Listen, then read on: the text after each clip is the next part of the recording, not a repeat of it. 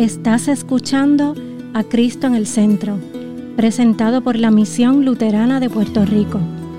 Ahora, una reflexión bíblica por el pastor James Nuendorf. Our reading for today comes from John 15, beginning at verse 26. When the Helper comes, whom I will send to you from the Father, the Spirit of truth, who proceeds from the Father, he will bear witness about me you also will bear witness, because you have been with me from the beginning. I have said all these things to you to keep you from falling away. They will put you out of the synagogues. Indeed, the hour is coming when whoever kills you will think he is offering service to God. They will do these things because they have not known the Father nor me.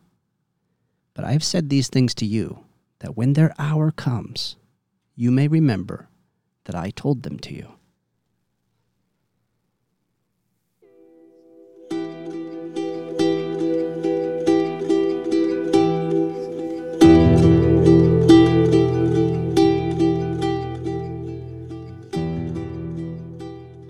In the name of Jesus. Amen. Who is the Holy Spirit and what does he do? You know, there are a lot of ideas in our world today about what the Holy Spirit is and does. Many people see the Holy Spirit as something intangible, not defined, possibly open to anything or able to say whatever. Some kind of force or warm feeling something that makes you speak spiritual sounding nonsense, makes you babble in strange words that no one can understand. Perhaps the Holy Spirit is a power that heals people if, if they have a lot of faith. Or the Holy Spirit is a kind of electricity that flows into you when you worship. You might even hear someone say, I, I just can't explain it. The, the Spirit gives me a feeling that I should do this or should do that. So the Holy Spirit seems vague and directionless, random, impersonal, somehow spiritual but not religious.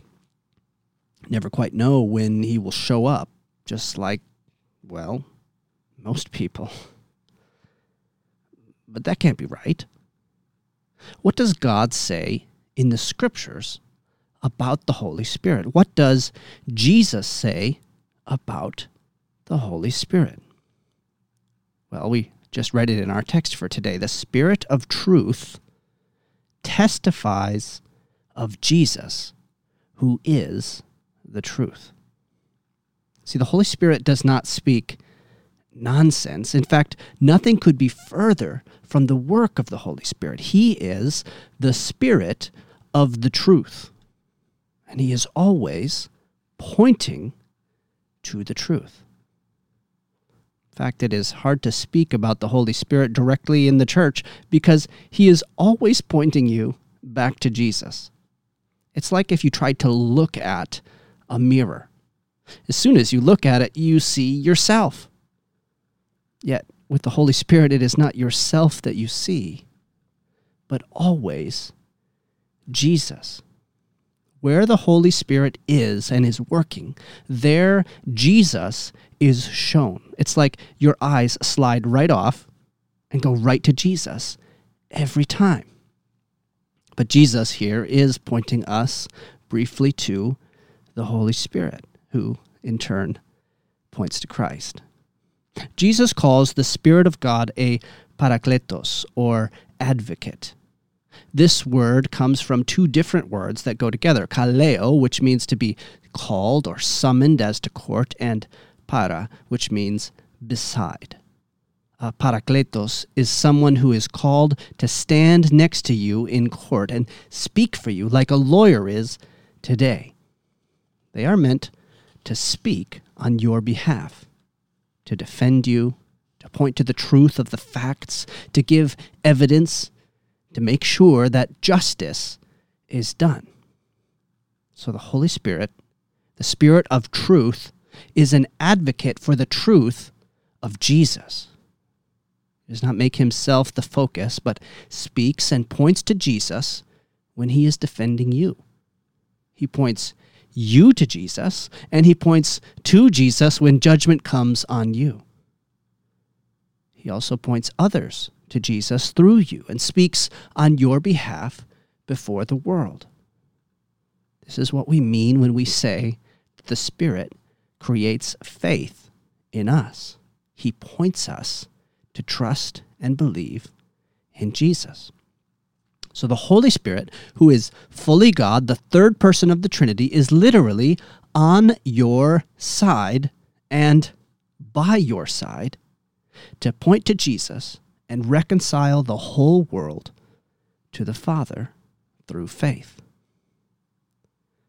It's in your best interest, then, that he communicates with clarity, without any pointless nonsense, if this is supposed to be his role. He is always focused on leading you to Jesus, who is the truth, and to do it in a way that is clear and understandable.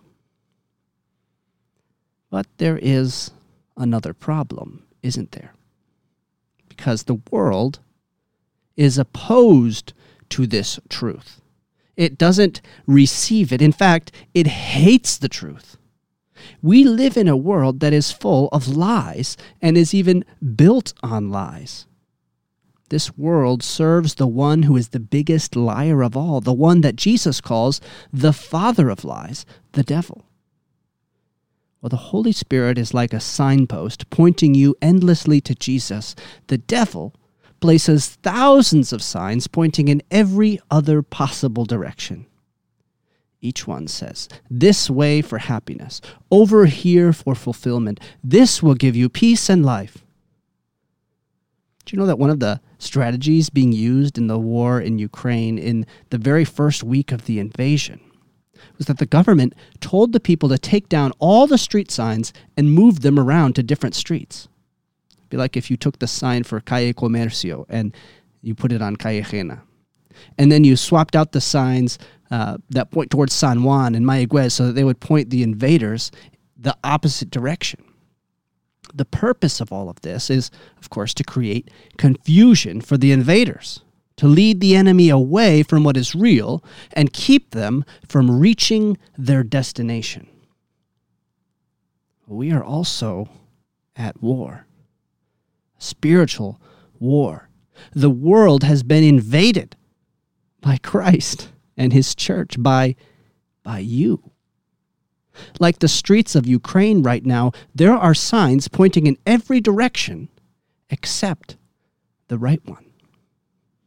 The territory in which we are right now is a battleground, and you, dear Christians, are the invaders. Puerto Rico is full of spirits and of spirituality, but is it full of the Holy Spirit? Is it full of the truth? Or is it full of lies and confusion? Are people being pointed to Jesus and his work on the cross or to something else? Judge for yourselves. I know for my part, as one speaking from my own fallen nation, we have constructed our entire society on lies and confusion. Now, I know some of you have been to Times Square in New York. Picture something like that, full of signs, promises, and guidance that all leads to the same destination of death. So, whatever we choose to call ourselves Americans, Puerto Ricans, Europeans, or Chinese our cultures have been empty and meaningless our institutions have become broken and corrupted, and we have perfected the art of leading people into death, confusion, and loneliness.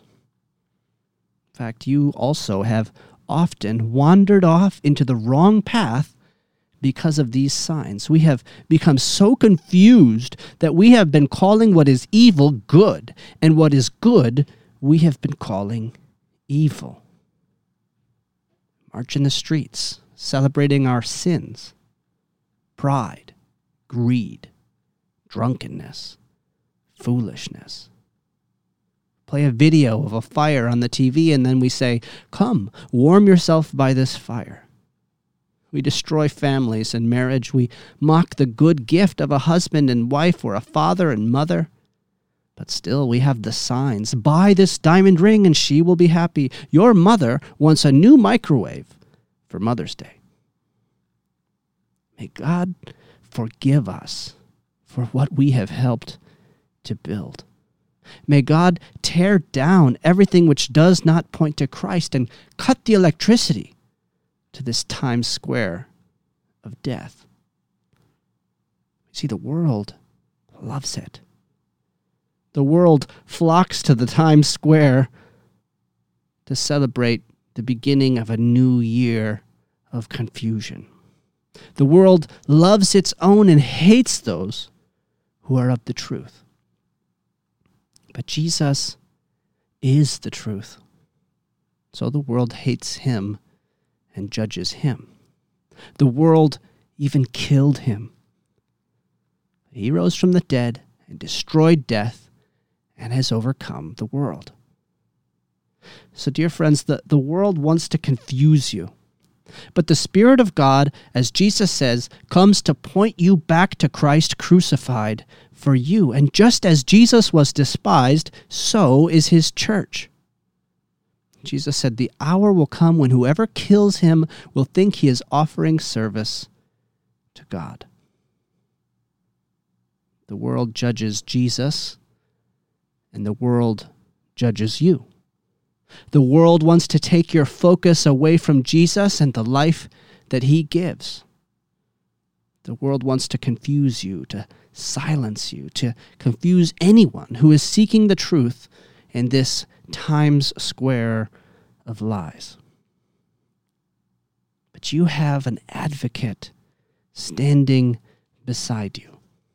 In a world of lies, you have the truth, and the Holy Spirit points you again and again to that truth. Here, we are a lighthouse in the fog, an embassy of the truth in a world of lies. At the center of this lighthouse, we have the light of the world. We have the Word by whom all that has been made was made. We have Christ crucified and risen among us.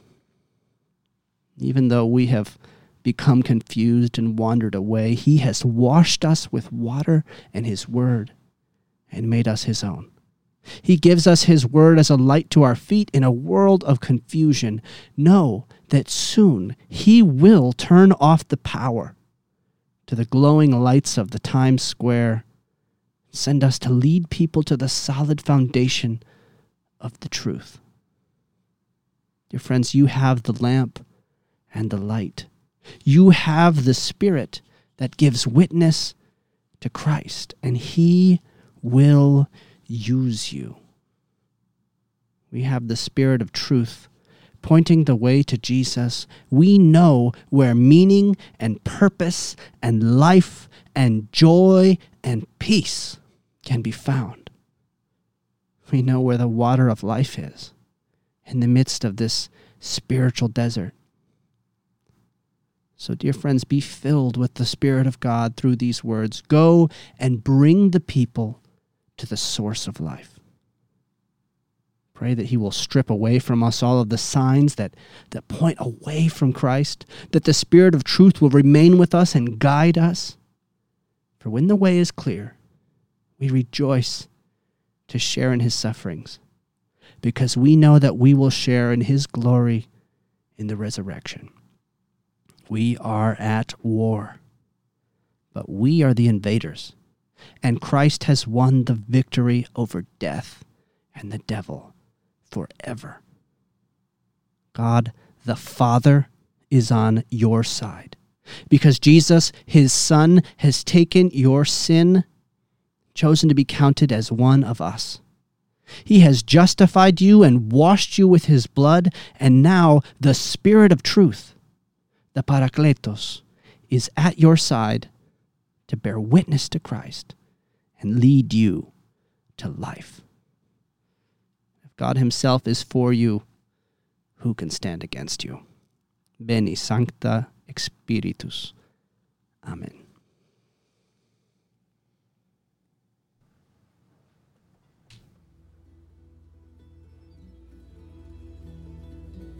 Esta ha sido una presentación de la Misión Luterana de Puerto Rico, a Ministry of the Lutheran Church, Missouri Synod. Para conocer más, visítanos en www.cristoenelcentro.com.